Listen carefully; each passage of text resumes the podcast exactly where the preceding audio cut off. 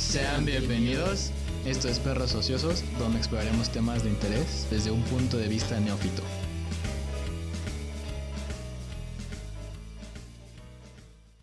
Sean bienvenidos a Perros Ociosos, el lugar donde cada año estamos presentes. Mi nombre es Víctor Iván Yo soy José Raúl. y tenemos nuevamente a un perrísimo invitado llamado...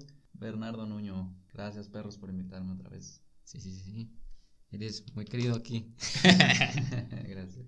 En todos lados, de hecho. Obvio. Sí, sí, de hecho, de hecho. Siempre que hablamos y sales al tema. Ah, ¿Hablan de mí? ¿Siguen hablando de mí? Qué Sí, bueno. claro, claro. Cosas Sí, buenas sí, la claro. mayor parte de las veces. Sí, sí. Sí me, sí me han chirriado las orejas a veces. Sí. De ser por eso. Pero cosas buenas. cosas buenas, cosas buenas. Bueno, Yo pensé que era que cuando estornudabas era porque... ¿Hablaban de ti? hablaban de ti. No. Era porque se acordaban de ti, ¿no? O sea que. No, que se acordaban era porque te sumaba el oído y cuando hablaban de ti era porque Ah. estornudabas. Bueno, en mi Por familia eso, es que salía, sí, esto por eso salía por la boca. Cabrón. Bueno, todo. Y cuando se acordaban de ti era porque estaban... Estoy loco. Bueno, mi familia se tiene de la. Al revés, ¿no? Ah, al revés. Sí, que te suman los oídos porque están hablando de ti. Y si estornudas es porque alguien se acordó de ti. No sé, que iba en la calle. ¿Qué habrá sido este pendejo? Y estornudaste. algo así.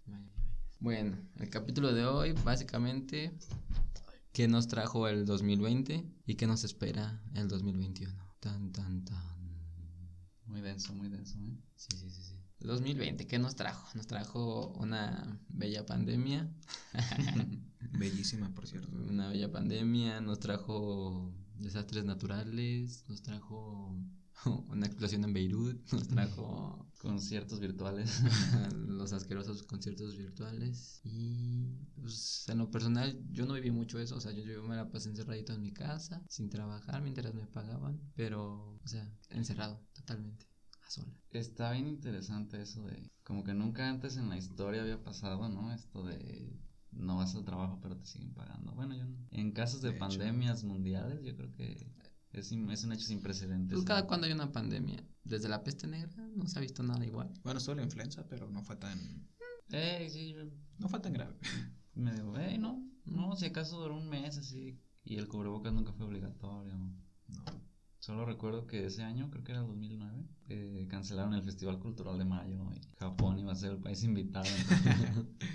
Yo me acuerdo nada de, la can- de que, bueno, suspendieron clases cerca de un mes. Y pues sí, no, mayor, mayor problema no hubo. Yo no tengo recuerdos, creo que fue el mismo día, el- las mismas fechas que cancelaron las clases, que se incendió el primavera y Ah. no, no hubo clases en mi caso porque no, No había porque había cenizas cayendo y el humo y Sí, el sí. aire. Pues sí se ha quemado dos, tres veces, es muy, muy denso, muy feo. Sí, sí. Y pues por eso no, no hubo clases, pero no por, no por la influenza. No, sí. Las clases por influenza se suspendieron cerca de un Yo no las recuerdo. ¿En qué año fue? 2009. No, sí, sí, iba a la escuela en ese Yo tiempo. estaba en la prepa, Yo estaba en la secundaria. jovenzuelo. Yo estaba en la primaria. Bueno, a ver, este, no se me desvíen. Ah, sí. ¿A ti qué te dejó el 2020, Raúl? Además de aburrimiento. Pues aburrimiento, mucha reflexión en mi vida. Ah, y sí. que voy corrigiendo muchas cosas. Mm. Más que nada eso como tiempo para detenerte a pensar todo lo que venías haciendo mal. O Ujú. tal vez no mal, pues Sí, simplemente... sí, Momento de introspección. Ajá, fijarte unas metas y quererlas seguir. Más Pues que sí, es nada. lo más rescatable. Yo, por ejemplo, ya en mi caso, las metas que tenía para este año no, no se cumplieron. Un poco se truncaron por la pandemia. Cuéntanos, ¿cuáles, cuáles eran tus metas? Pues cuando, cuando iniciamos el año tenía dos, como dos cosas que me gustaría, me hubiera gustado haber hecho. Una era en abril hacer el, el examen de oposición, que, que es de la SEP, ¿no? Para ser maestro como de arte de secundaria, algo así. Eh, no pude porque no alcanzaron, no alcanzaron a tener mi título en la escuela. Eh, pues más o menos como finales de marzo, ¿no? Empezó lo de Lo de la- esto de esto de- solo cinco días, no de nadie salga. Y esos cinco días se hicieron, ahorita van seis meses o algo. Siete. Siete meses. Este, no alcanzaron a tener mis papeles, no pude meter, ¿no? Mi, mi, tu, tu- mi postulación a hacer el examen. Y pues eso no se pudo. Y en septiembre quería, si no se armaba eso del abril, en septiembre quería empezar mi trámite para meterme a hacer una maestría. Y no se pudo por lo mismo, porque el título no está listo. Todos esos meses yo no los, no traté o no, no, no iba a la escuela todo el tiempo a preguntarles si ya estaba.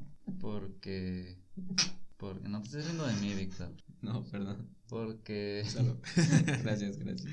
Porque en todos los panfletos que había visto acerca de la maestría decía que con el acta de titulación era suficiente. Y ya cuando salió la convocatoria en septiembre, eh, me di cuenta de que sí era, era necesario el acta, pero también era necesario tener el título. Y en ese mes pues no logré conseguir nada y se me pasó. ¿Y a la fecha ya tienes tu título o todavía no? No, todavía no. Algún día lo tendré, muchas gracias, UDG. Pero bueno, ¿Qué es, tan, es- qué tan tardado puede ser? es que se, se detuvo muchísimo porque dejaron de ir los administrativos a la escuela. Eh, los pergaminos creo que los mandan traer desde México, entonces no, no había como esa comunicación logística entre los dos estados. Un tiempo no lo hubo por lo menos. Y pues no, se detuvo pues los trámites en general. Pues incluso, ¿no? Tú, tú tienes, o fue muy peculiar esta, este ciclo de admisiones que, que no hubo examen, que... Sí, de hecho se retrasaron hasta junio, julio, así hasta junio, julio, y ya en agosto volvimos otra vez Otra vez a hacer trámites. Sí, sí, fue de inmediato. Sí, sí, sí. Ese es, más que nada es eso, pues. Yo ya tenía mi proyecto listo. De hecho, supongo que lo voy a tener que hacer ya independientemente de que quede o no. Pero, pero bueno, eso en lo negativo me dejó este año, pero también pasaron cosas que no me esperaba, ¿Cómo que? que son gratas. Pues Pues ¿Cómo por- estar en perros ociosos tal como vez? ajá, como que me inviten a los podcasts, que es como tipo reunión de alcohólicos anónimos, pero sin malas palabras. Sí. Ah, Este, no, pues por ejemplo, en, eh, a finales de septiembre eh, me invitaron a, a dar clases a la Universidad Cuauhtémoc, un taller de preparatoria, y estoy ahí ahorita. Ya tengo alrededor de un mes dando clases. Acaba de ser el primer parcial, ¿no? De los alumnos. Ahí me, entregaron sus fotos finales, yo las revisé. ¿Todos reprobaron o qué? Eh, nah, no, pues de hecho a la mayoría les fue bien, a la gran mayoría de los alumnos les fue bien. Y todos tienen buenas ideas, pues, ¿no? De hecho yo mismo me sorprendí como esta generación tiene bastante potencial, ¿no? En cuanto a lo visual respecta. ¿Consideras que cada generación tiene así como que "Ah, esta generación sirve más para, para tales cosas y Pues... esta otra para otras? Sí, bueno, en, en- lo personal, por ejemplo, en la escuela, cuando yo ya estaba por salir, eh, los, los nuevos alumnos, ¿no? Que entraban a primero, segundo, así, mm, veía como que eran demasiado apáticos y demasiado, no quiero decir chillones, pero voy a decir chillones, no importa. Sensibles. Eh, no chillones de, del hecho de, de expresar su tristeza y, y llorar, ¿no? Sino como Mamones. como, como que percibían que pasaban muchas injusticias en su contra, ¿no? Algún maestro les quería poner una calificación baja y iban inmediatamente a reportarlo. Pero nunca había como esta mirada hacia adentro, ¿De qué fue lo que hice mal? ajá, de que estoy fallando. eh, el maestro está para evaluarme, entonces está en su derecho de decir que mi propuesta no es buena. No se tomaron bien las críticas, pues no. No había como ese aprendizaje a, partir del error que sí siento que hubo en mi generación. Y pues lo percibí y me, me desanimó, ¿no? Decir, ¿cómo es posible que en la escuela de artes exista ya ese tipo de fenómenos? ¿no? Qué, mal. Salí de la escuela, ya dejé de, como de estar en contacto directo con eso. Eh, hasta ahora con estos alumnos que pues, son mucho más chicos, tendrán en promedio 14 años, 15 años. ¿De prepa? Sí, de primero, la mayoría son de primero. O sea, como entre 15 y 16, 17 tienen, supongo. Bueno, sí, los que cumplen hasta diciembre 14. Pero me gustó bastante retomar contacto, pues, ¿no? Con, con gente más joven. Ver, ver cómo cada generación tiene su, sus, sus piedras angulares o sus, sus herramientas. Por ejemplo, he visto que en- entre ellos utilizan mucho la edición, utilizan mucho el Instagram, las tendencias, o sea, todo esto como la neocomunicación o la era, era digital así ya bien, bien, implantada en ellos. Es como su herramienta principal, su- lo que forma parte de ellos mismos. Sí, pues su- nacieron en pleno... Su esencia generacional ya, digamos. Ay, me estoy sintiendo viejo. por dos. Y, lo utilizan, hacen, hacen propuestas, yo tuve propuestas muy interesantes, ¿no? De algunos de ellos. Y pues me tuve también la oportunidad como de, de, de reconocerles eso, de, de, acompañarlos, ¿no? En el proceso, de recomendarles otras influencias o, expandirles cierto conocimiento de cierto tema que les guste. Ya en, en las clases tuve yo la oportunidad, ¿no? De, de ya propiamente, pues influir en ellos, de ser su maestro y, y de orientarlos hacia lo que ellos quieren.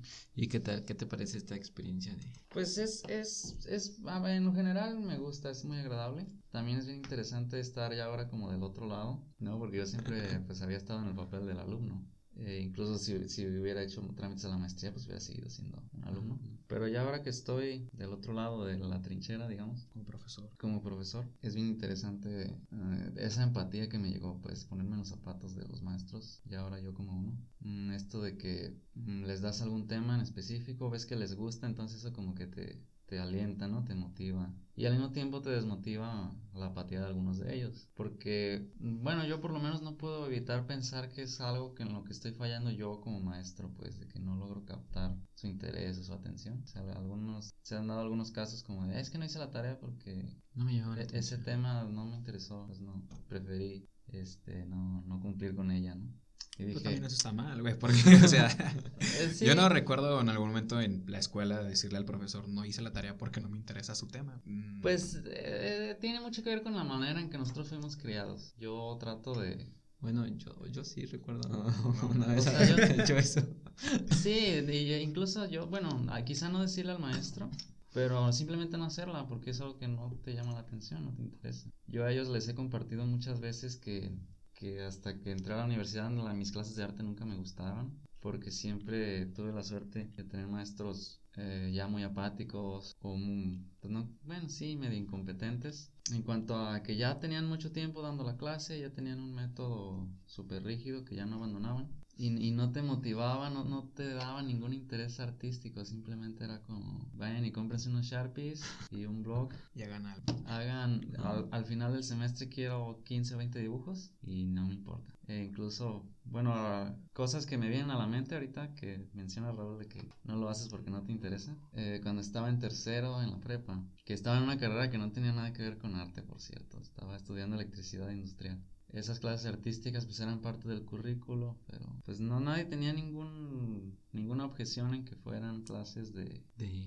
como les digo, de ir a comprar unos Sharpies y hacer puntillismo hasta que se te caiga la mano. Entonces yo, ¿no? En, en mi rebeldía juvenil, este, uno de los trabajos que le entregué a la maestra eran, eran unas suásticas, unas banderas nazis y así. No porque a mí me gustara esa ideología, sino porque sabía que conllevaba como cierto tabú social. O por lo menos que quería despertarle algo en la maestra, quería llamar su atención de cierta forma ¿Qué forma de llamar la atención? haciendo una contrapropuesta, pues, o sea, diciendo, ok, si, si no tienes absolutamente ningún criterio de recepción de trabajos en cuanto a temática, pues yo voy a hacer esto, a ver qué onda. Eh, me lo revisó, no sé, hasta la fecha no sé si, si volteó su mirada hacia, hacia el papel a verlo o solo vio la esquina del papel para poner su firma. Pero me lo revisó y me revisó los demás y al final solo me dijo, ¿son todos? Te faltan cuatro o algo así. Y pues, ajá, y no, no funcionó en absoluto mi, mi estrategia tonta de joven de rebelarme, ¿no? Contra la maestra. Pues no, Había- no había con qué rebelarse, era un... Podías hacer una parodia, de- bueno, un dibujo de ella desnuda. Mm, pues sí, sí, no. Algo irreverente. En ese momento no tenía tanta habilidad, pero sí Bueno. hubiera, hubiera sido bueno. Quizá tampoco lo hubiera visto, pero sí fue, o sea, Titulado La Maestra. dormida mi zapatica. Sí, o sea, hubiera estado súper bien. Pero Pues ya, ya no puedes voltear a ver al pasado y decir, pude haber hecho. Entonces, eh, como yo como yo tengo ese antecedente, ¿no? De maestros, por lo menos en la prepa, que es como una etapa en la que más o menos te defines el carácter, hacia dónde quieres ir y muchas de tus inseguridades las medio las resuelves, ¿no?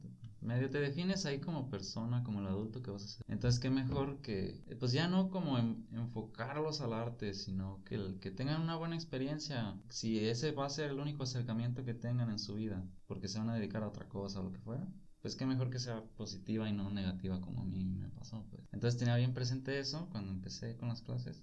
Eh, quise pues, ¿no? Como, como ganarme su interés o traté de, de conocerlos a cada quien, ya no de aprenderme sus nombres, pero de, de aprender qué les gusta a cada uno. uno- Eres de esos maestros que dices, tú, el, el gordito. el gordito ese de ahí. no. tráeme, tráeme trabajo. ¿Pero estás dando clases en línea o...? Sí, clases en línea. Eh, bueno, sus gustos los averigüé por una tarea que les dejé. Esa era la segunda tarea. Háganme una lista de sus gustos e intereses. Que tenga 20, 20 cosas. Literalmente. El mínimo eran 20 cosas. Hubo quien me hizo dos cuartillas. Pero lo que yo quería era que, que existiera este ejercicio relacional entre tus intereses y tus gustos artísticos y no artísticos, los evoques hacia, hacia resolverlos visualmente. Porque si bien no, no todos tenemos intereses o inclinaciones artísticas, todos tenemos gustos o sentimientos y necesidad de expresarlos. Entonces, si al final del día yo les puedo enseñar una manera, otra, distinta, no solo el lenguaje Artístico. verbal o escrito, sino el lenguaje visual que ya es más objetivo, que ya tiene, tiene otros parámetros y puedes expresar otro tipo de cosas que no se pueden expresar con palabras al 100. Me gustaría estar en tus clases Me pasas el link para, Eh, para, para meterme con... para meterse a hurtadillas, ¿no? ¿Quién, quién, quién es el que está ahí? que no tiene prendida la cámara.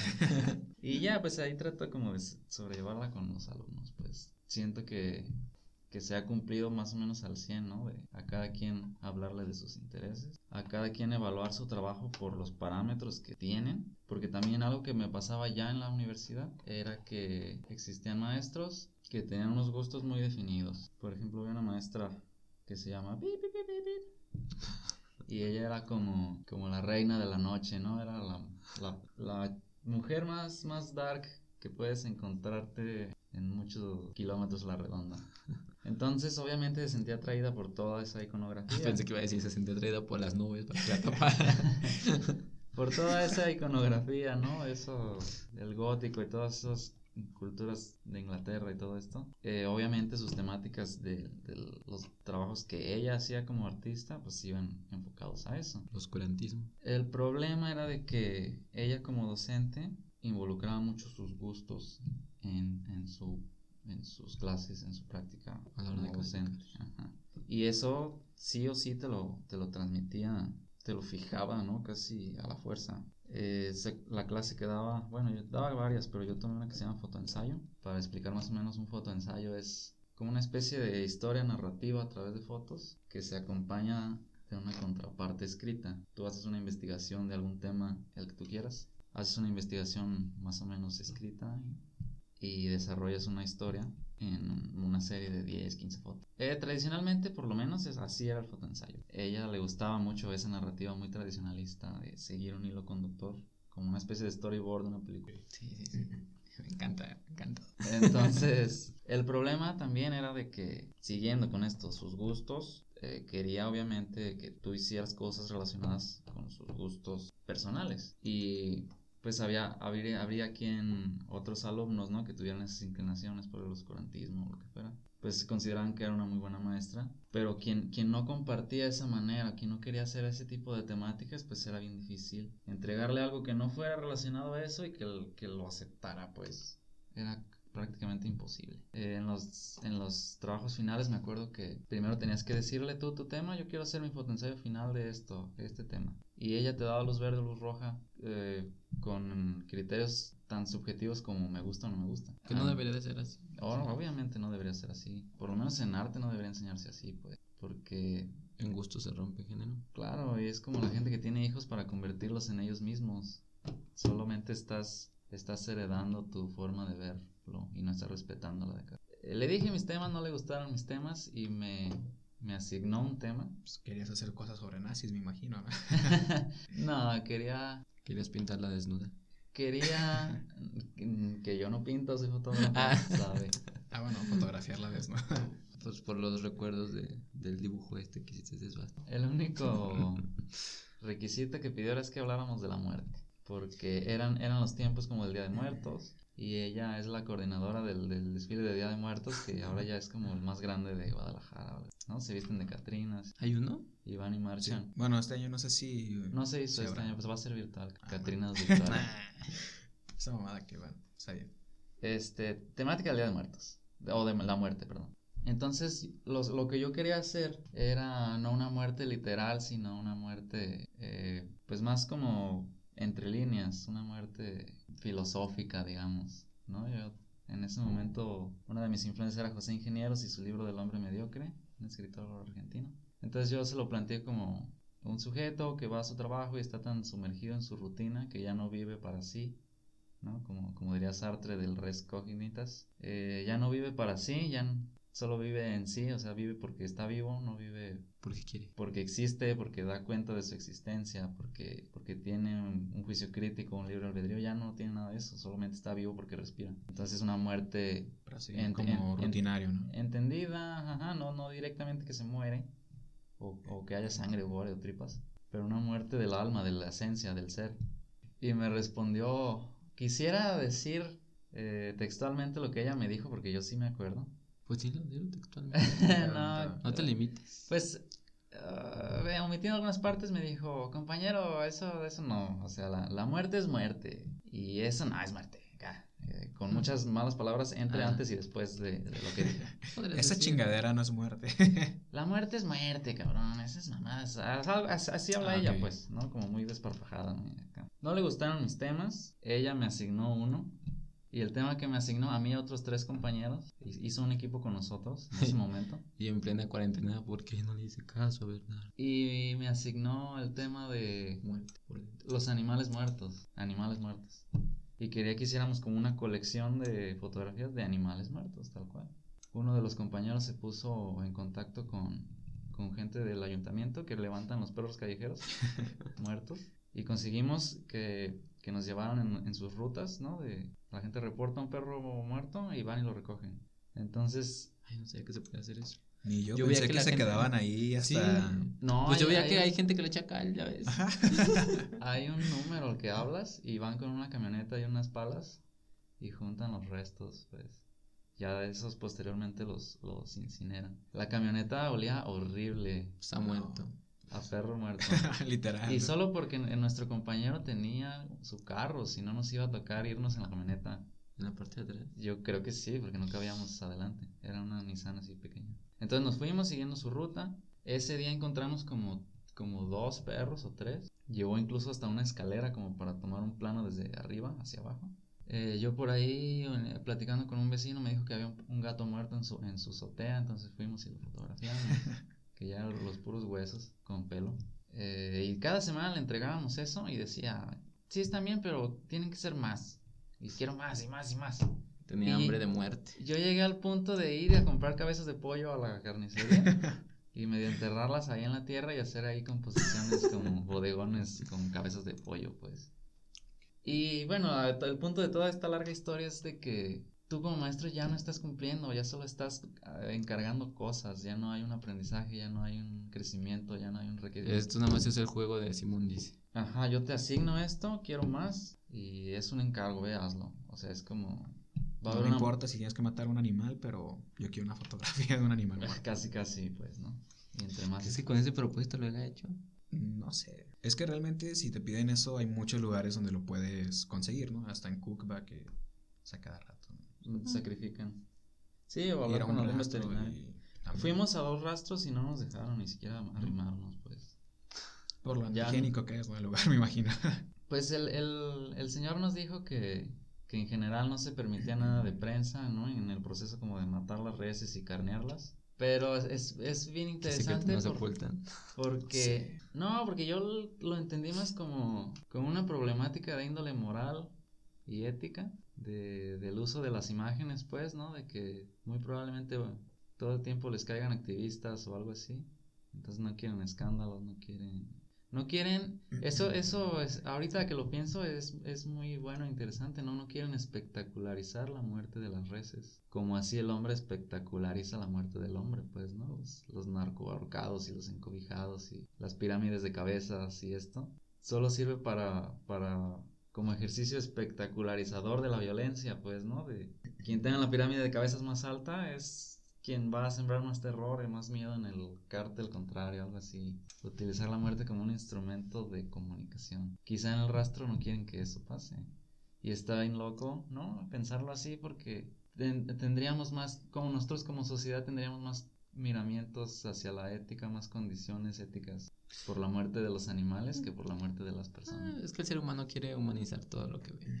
Pues sí, Como visten a los perritos, en los perritos. hasta los hamsters. Hace tiempo vi Sí. un güey que tenía un mapache de mascota. O sea, Sí, Yo sé pasa, esos pasa. pendejos que quieren adoptar un mapache. hasta los puerquitos.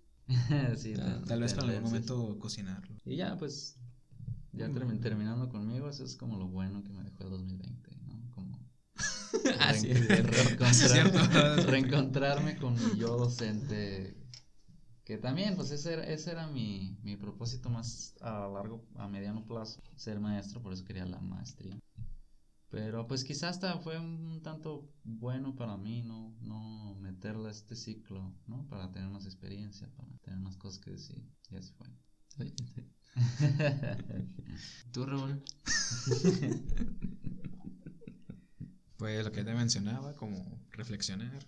Eh, entrando un poco más en el... O sea, ¿a ti te fue mal en esta cuarentena? ¿En este ¿Año? año? En, no, güey. La verdad es que siento que me fue muy bien en muchos aspectos, principalmente por la cuarentena. Porque yo vengo trabajando desde, bueno, 8 años, pero negocio familiar y ya después a los 19 comencé a trabajar en una cafetería. Trabajé en dos cafeterías antes de llegar acá al cine. Y pues tenía como mucho tiempo sin darme como un descanso realmente. Nada más que mis vacaciones. Y de hecho, cuando me tocaban vacaciones en las cafeterías, renunciaba. Bueno, en la cafetería me tocaban vacaciones. Hubo un problema, renuncié y comencé a trabajar en otra. Estuve trabajando un tiempo, renuncié, me vine para acá. El año pasado tuve unas vacaciones de seis días. Me la pasé ebrio. Eh, y no sé, tenía como este compromiso hacia muerte con el trabajo. Y me tomé este tiempo y ya, ahorita ya no me importa para nada el trabajo. Me di cuenta que hay como cosas más importantes que he estado, Dejando de lado. ajá, pues poniendo por mucho tiempo como mis estudios que no he estudiado, pero pues ya me he visto un poco más animado como a hacer los trámites, a hacer todo este tipo de cosas. Sí, es un proceso. Y fue más que nada por la cuarentena, o sea, me dio mucho tiempo para pensar, escribí cosas que vamos a hacer junto con Joe, cosas que no me había dado, no me había dado el tiempo de pensar y hacer. Por estar trabajando todo el tiempo, ¿no? Sí. Exacto, porque o sea, era trabajar de los fines de semana, a veces que me llegó a pasar muchas veces de 10 de, de 9 de la mañana a 10 de la noche, Ujú. días que llegaba aquí, hubo una inspección de manejo higiénico de alimentos. Estuve desde las 7 de la mañana hasta las 12 de la noche una vez aquí. Y pues Sí, Y y ahorita ya no uno me lo va mucho. porque pues, así, Ajá, es, sí. así es tu rutina, es como tu obligación. de- de Pues ni cumplir. tanto obligación, ¿eh? Porque tienes el mismo sueldo que nosotros. Pues eso es, eso es lo más curioso De de, todo, pues como nosotros tendemos a aceptar cosas que no nos son muy favorables por controlar esto del status quo. Y me llamó mucho la atención que también cuando trabajé en cafetería me dieron como un tipo puesto de encargado o algo así. Piteros. Sí, o sea, son puestos bien culeros y que ya ahorita ya no los valoro, no Nah, los pero valoro en, en para su nada. tiempo sí estabas bastante animoso, yo me acuerdo que... Sí, o sea, que pero algo positivo para ti en su momento, ¿no? ajá, lo que voy es esto, o sea, como que este tipo de este tiempo que pasó de la cuarentena, estar aislado de toda la gente, de tu trabajo, de lo rutinario, Sí. Da otro punto de vista, porque también cuando en la cafetería me dieron un puesto similar, para mí era la gran cosa, o sea, para mí era como, a huevo, no tengo poder. Estoy escalando en la Ajá, jerarquía. estoy, escalando, quiere decir que hago bien las cosas. Sí, sí, sí. Igual aquí, pero ya ahorita ya no es algo que me opinión importa. sobre eso, pero continúa. No, o sea, o sea, ya, ya no es algo que me importe. De hecho, me vale ver. en otras palabras. Está bien. Sí, ese es bien. A grandes rasgos es lo que me ha chido dejado. cómo- cambia, ¿no? La perspectiva de uno con, con cosas ajenas, De hecho, cosas incidentales como... como otra cosa, sí. He sido como muy apartado de mi familia en los últimos años. Y esta cuarentena me dio muchas ganas de estar junto a mi familia. familia. Comencé a frecuentarlos otra vez. Y todo chido. Hay planes de vacaciones en diciembre. Ah, ¿también? ¿También? Cosa que incluso ayer que tuvimos una reunión familiar, yo dije, pues me deben permisos en el trabajo y si no me dan, me vale madre, yo falto y me voy. Vaya, vaya, vaya. Así. Todo un rebelde. Rompiendo el sistema. Este, A ti. es que fíjate, yo vengo de un de una cuarentena eterna. Ok. No, o sea, sí, sí, te entiendo. Como O sea, yo- Estos memes que salían de. A mí ah, no- de la, de la nueva normalidad es la vida que yo siempre tuve. Ajá, sí, tiempo". sí, sí, sí, O sea, yo a veces más durante el periodo de. De o sea, que no sabes qué tan antisocial eres hasta que tu estilo de vida lo llaman cuarentena o aislamiento, ¿no? Sí, sí, sí, así era mi vida. Digo, sí salía y así cuando, pues, cuando trabajaba. Pero de cuenta que como casi siempre cambio de trabajos muy rápido. Entonces como que ni siquiera me dan tiempo de vacaciones. O sea, duró seis meses a lo mucho. Entonces esos, esos otros seis meses los uso para lamentarme el resto de mi vida dentro de mi cama. Mm. Entonces, al contrario, también fue un muy, buen año para mí. O sea, siento que, que crecí como persona. Ah, muchas de las ideas que tenía las empecé a elaborar. O... Hasta se te ocurrió Dejé- un podcast. ¿no? Así, Algo hasta, hasta se me ocurrió esta, esta estupidez. Sí, sí, sí. Y literalmente esto fue un sueño. O sea, me levanté, dije, ah, sí, qué Hay chido. que hacerlo. Hay que hacerlo. Y pues organicé, acomodé, compré, hice, deshice. Y, Así y aquí, ¿no? Y también, o sea, también fui como que mejorando mis prácticas de dibujo. Estuve tomando cursos de animación. Estoy, pues ahí, dándole. Yo tomé clases de dibujo, pero no evolucioné. Bueno, pero el ímpetu lo tienes, es lo sí, bueno. fue chido. Pero sí, o sea, hace un buen año. Digo, no quedé en la escuela en este primer ciclo. Que debo de mencionar que estoy seguro de que algo andaba mal. El último egresado tenía 75 puntos y yo tenía 94 de mi examen. Pero Wow. nunca me revelaron los, los, Los resultados, resultados. todos de, de mi examen de... Quedaron muy De bajo arte. esto, este último calendario, ¿no? Sí, A mí me ya- tocó hacer trámite este, de Ah, educación a sociología y quedó con 86 el promedio que te pedían. Dije, no mames, o sea. y la vengo siguiendo la carrera desde ese tiempo y tenía como 130. O sea, Yo- es baja, pero. Yo pude haber entrado a muy por socio- debajo. sociología. Sí. Pero no lo hice porque no sé qué es sociología. Es buena, es buena. Yo a veces la comparto. Este, algo iba a decirte de esto. Ah, sí, de, va a ser bien interesante ver qué va a hacer la ODG después de que se regrese la gente a las clases, ¿no? Con, con todos los, los admitidos a la preparatoria, que fue el 100%. Va a ser bien interesante ver en dónde los van a meter. Pero no, No fue el fue el 100%. ¿No fue el 100%? No. No, Todos los que hicieron trámites, no di- decía el, el anuncio, por primera vez en la historia. Bueno, es que la- admitimos al 100% de los... tengo una amiga que. Según yo lo separaron. Bueno, es que una- la hermanita de una amiga hizo trámites a, a la preparatoria y no quedó. Mm. Ahí te das cuenta que no fue realmente el 100%. Solo es una propaganda que ellos dicen. Es una propaganda, o sea, incrementaron su. Su límite de admitidos. Ajá, por decir, lo incrementaron un 20%, un 30% tal vez. Pero tomando en cuenta que es esto de la modalidad virtual y que toman en cuenta que Sí, muchos se salen al siguiente semestre o cosas así. Órale. Todo una farsa. Todo No, y ahorita ya está más evidenciable, pero siempre ha pasado. Ahorita hiciste que recordara, Raúl. Cuando yo entré a la prepa, eh, el maestro, eh, no me acuerdo cómo se llama, discul- tú- discúlpeme maestro por no recordar su nombre. Le decían el Pony Ruiz. ¿Te acuerdas del apodo, pero no te acuerdas de Ureña, se pide Ureña. Ahorita me voy a acordar cómo se llama. Ay. Este, lo primero que nos dijo en, en esa clase, que era seminario de no sé qué vocacional, lo primero que nos dice es algo así como, vean a su alrededor, porque en el salón éramos como 40, algo así. Vean a su alrededor, volteen a su alrededor, siempre nos ponían como en círculo en el salón. Las dos personas o dos personas que tengan a su lado no van a terminar la prepa. Esa es la estadística. Solo uno de tres. Eso fue lo primero con lo que nos recibió en, en- en primero, en, en su materia. Soy uno de esos tres. Me costó. Y, y, y esa, esa idea te la van metiendo en, en- durante todo el tiempo, toda la carrera, este, bueno, todos los años de prepa. Mm, en segundo tenía otra materia de orientación vocacional y uno de los temas me quedó bien claro, hasta ahorita todavía lo sigo mencionando y aplicando, que era la diferencia entre lo que quieres y lo que obtienes. Y ya cuando leías, ¿no? El panfleto, el libro, se trataba algo así como de, sí, bien, tú tienes tus sueños y tus planes, pero tienes que, de cierta manera, tienes que conformarte con, con lo que vas a obtener de la vida, pues, diciendo, estás en una, en una carrera técnica, el perfil del egresado es para trabajar en la producción de alguna empresa, entonces olvídate de tus sueños y hazte el ánimo de que vas a ser un obrero en Jabil o algo así, si acaso un supervisor de algún área. Y te están metiendo esa idea todo el tiempo. Ya más después, cuando ya estaba en electricidad y estaba en quinto, eh, una de las prácticas de otra clase así parecida, no recuerdo el nombre, era enseñarnos a hacer solicitudes de empleo. Enseñarnos a, a llenar todos los campos y, y a poner cosas plausibles, ¿no? Sí. Eh, es eso, pues siempre Como que me dio el bajón, ¿sabes? los maestros, los maestros siempre idealizaron o la, la meta, el, el, el máxime, hace rato hablábamos como de los máximes existenciales, ¿no? O sea, de- del pico a lo que aspiras. Eh, era ser supervisor en alguna empresa, pues, ¿no? Tener tu bata blanca o del pinche color que fuera y no estar ahí embarrado de grasa y mugroso. Eso lo, lo, lo tomaban como un peyorativo, como ser un, un obrero de mantenimiento, pues, en una empresa. Tú tenías que ser un supervisor de una empresa. Pero siempre enfocado a la producción, al asalariado, a, a esto, pues. No había cabida para... Por ejemplo, tenía un maestro en ese mismo semestre, quinto, el maestro Valle. Le decían, le decían tolteca porque parecía el perro del cemento tolteca. El perro este geométrico, así tenía la cara. De hecho, yo lo- lo dibujaba en el pizarrón y se enojaba una vez, me corrió.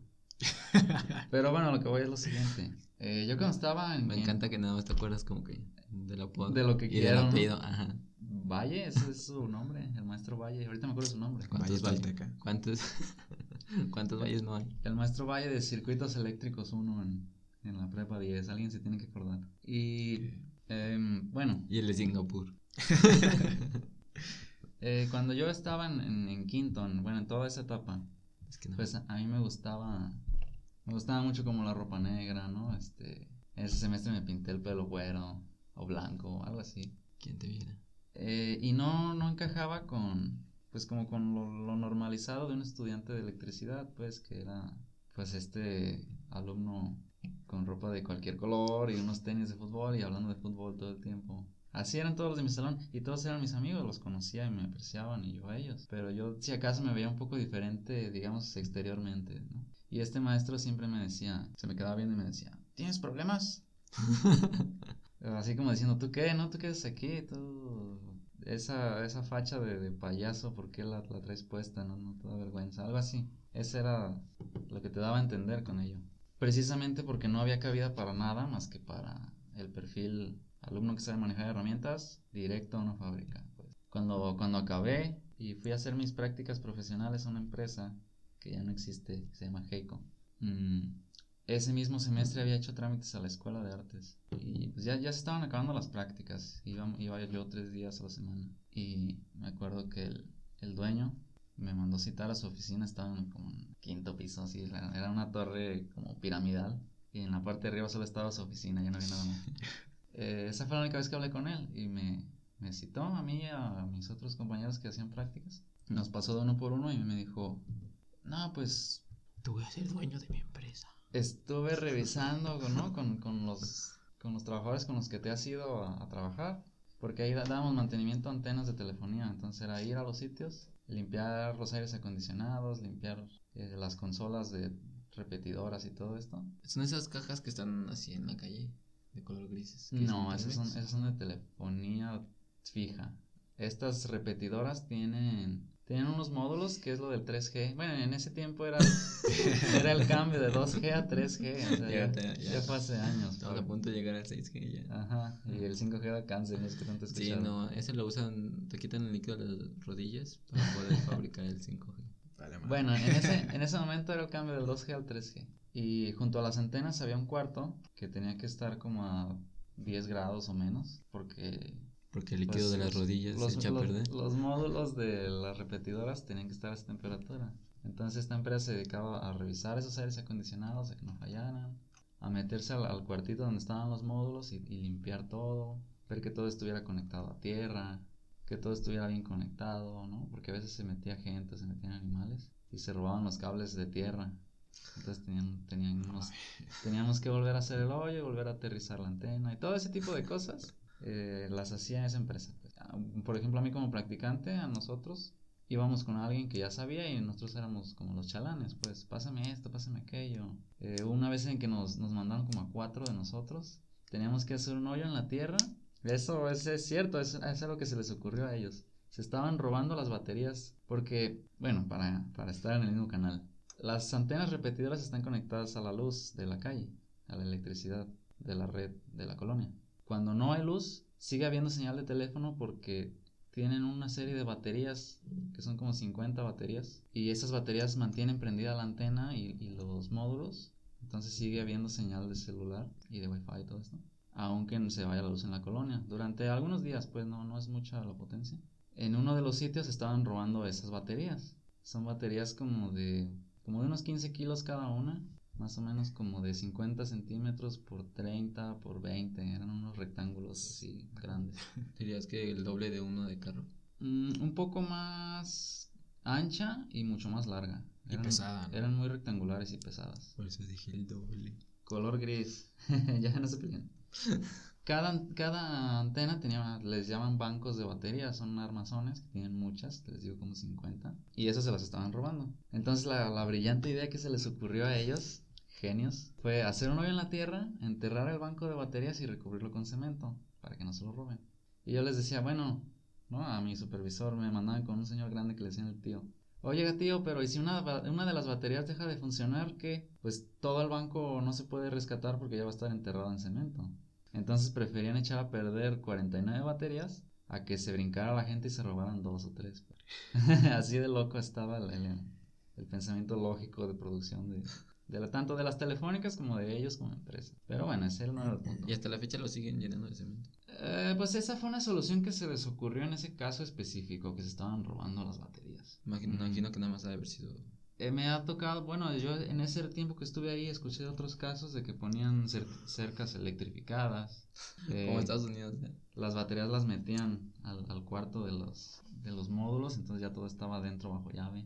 Pero en ese, en ese caso esa, esa fue la solución. ¿Y quién iba a hacer el hoyo? Pues los practicantes. Estuvimos ahí alrededor de unas cuatro horas en el sol. Pues que sí había muchas soluciones antes que, Que con Sí, cemento. obviamente.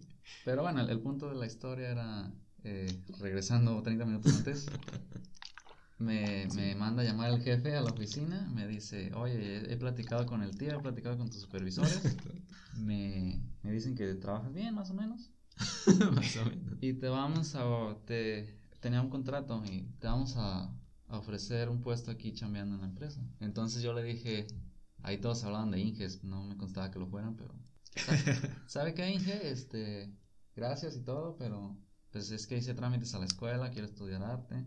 Es bien raro porque a todos a los que les decía de ahí de esa empresa se burlaban de mí, ¿no? Como que era algo de blandengues, algo, algo no, no de hombres. Yo todavía hasta la fecha se considera, bueno, hay gente que todavía considera eso. Sí, hay este estereotipo de... Bueno, no importa. Yo le, dije, yo le dije eso, hice trámites a la escuela, quiero estudiar arte. ¿Y qué le parece si, no sé, los resultados estaban en un mes, digamos? Si me espero a ver el dictamen y ya si no quedo, este, Con gusto. me quedo aquí chambeando, claro. Sí estoy a gusto y todo, pero... Y la verdad no estaba a gusto, pero pues, yo le dije así. Y le cambié el semblante, eh, cambió su postura y me dijo, no, este, aquí no va a ser cuando tú quieras. Uh, Este, aquí está tu contrato ahorita, si lo quieres firmar, fírmalo y si no, eh, salta y háblale a tu compañero que está afuera. Y pues no me quedó nada más que decirle, bueno, muchas gracias por la oferta, dije, pero pues voy, voy a ver qué onda acá con esto. Y ya, acabé mis prácticas, nunca lo volví a ver. ¿Chuperna? Y, y bueno, el objetivo de esta otra historia, porque ya me voy por la tangente bien machín, es lo que decía Raúl de, de la rutina de esto. En, en la escuela, en, por lo menos en mi escuela, siempre nos, nos inculcaron eso, ser obreros en una fábrica, una empresa, ser trabajadores. Qué bueno que no aceptaste. Ese era el perfil de, de egresar, ¿no? En maestros incluso, cuando, cuando hice, hice- hice el servicio social ahí mismo en la escuela y me enseñé a... Me enseñé muy bien a arreglar motores eléctricos, o sea, cambiarles todo esto del bobinado de cobre. Y lo hice varias veces porque estaba ahí todo el día. Muchos maestros me dijeron, no, ¿para qué estudias arte? ¿Qué es eso? ¿Qué? O sea, ¿para qué ¿Qué te foto? a dejar en la vida? Tú sabes arreglar motores, mejor enfócate en eso. Métete a una ingeniería y vas a estar mucho más avanzado que los, los que vayan en bachillerato general y se metan a una ingeniería. Empiezan desde cero y tú ya no, te- tú ya no empiezas desde cero. Pero no me gustaba, no me gustaba ni, ni el ambiente, ni, ni el- la carga matemática que conllevaba. Eh, las, las oportunidades laborales no me gustaron, o sea, eh, no me gustaba estar en esa empresa. Entonces yo por consecuente pensé, bueno, si me meto a cualquier otra empresa va a ser un- algo más o menos lo mismo, tanto en ambiente como en actividades y en esto. No es lo que yo quiero hacer y lo decliné en ese momento. Y heme aquí. Pues de hecho es mucho mejor, la verdad. Bueno, Sí, desde yo- mi punto de vista sí es mucho mejor. no, obviamente no me arrepiento y sí creo que fue como una de las buenas, acertadas decisiones, ¿no? En mi vida, no haberme quedado ahí o, no irme por ese camino. Pero, pero sí, pues tienes que atravesar todo eso, todos esos Ahorita andarías de técnico de Telcel o de... Total, Pues, pues, que a- sea una a lo mejor. De pillofón. A lo mejor estarían en esa misma empresa, se llamaba Heiko, era de unos hermanos. ¿Existirá todavía? ¿Esa empresa? No sé. Y creo que se, conocí a otro, otro exalumno de la prepa, que también, él sí se quedó a trabajar, y me dijo que como que habían tenido problemas los hermanos y la, la partieron a la mitad, y él se fue con uno de los dos hermanos, y se llamaba algo así como CICE, o la empresa nueva, ya no era Heiko. Pero sí, pues trabajando en ese rubro, eh, teniendo, no sé, una camioneta, yendo a los sitios y arreglando las antenas, y día tras día tras día hasta que, Qué hueva. hasta que me agarre el pecho y me muera. Sí. con tu coquita y tus, O, o pase, Tus- pase algún tus panes. pase algún accidente y me electrocute y quede como un globo reventado. Pasa Podía- mucho, Podía pasar una, una de dos. podía ¿Sí pasa muy seguido? Era, era un riesgo bien latente, pues era lo primero que nos decían en todo, tanto en la escuela como en la empresa, pues si no estás seguro de que algo esté electrificado, no lo toques. Pero no te dan guantes ni nada. Sí, sí, Sí, sí. pero eh, me imagino que hay también como corrientes que no te protegen. Bueno, que los guantes no te van a proteger. de Mm, hay algunos descarga, ¿no? voltajes mucho, mucho, muy Altos. altos que ni- incluso ni siquiera necesitas tocar el material, la electricidad brinca hacia ti y ya se hace como este arco con- cuando soldan esta chispa, es lo mismo. Y sí, pues si tienes guantes, pues la electricidad te puede brincar al brazo o a la cabeza. Sí, algo o sea, no tenía que... Entonces, ¿cómo reparan eso? Primero cortan la corriente y descargan la línea. Con unos pararrayos tienen que tocar los cables para quitarles la carga que tengan. Y entonces sí ya se suben lo arreglan. y aún así hay riesgo de que Ujú. esté picado. Sí, aún así tienes que usar botas especiales para que no estés aterrizado. Todo lo que generó este... Tesla. Ah, ¿fue Roosevelt? ¿Qué? ¿Fue Roosevelt o qué? No, nada. No, sí fue Tesla, ¿no? Mm, Tesla ¿No? quería hacer la electricidad inalámbrica.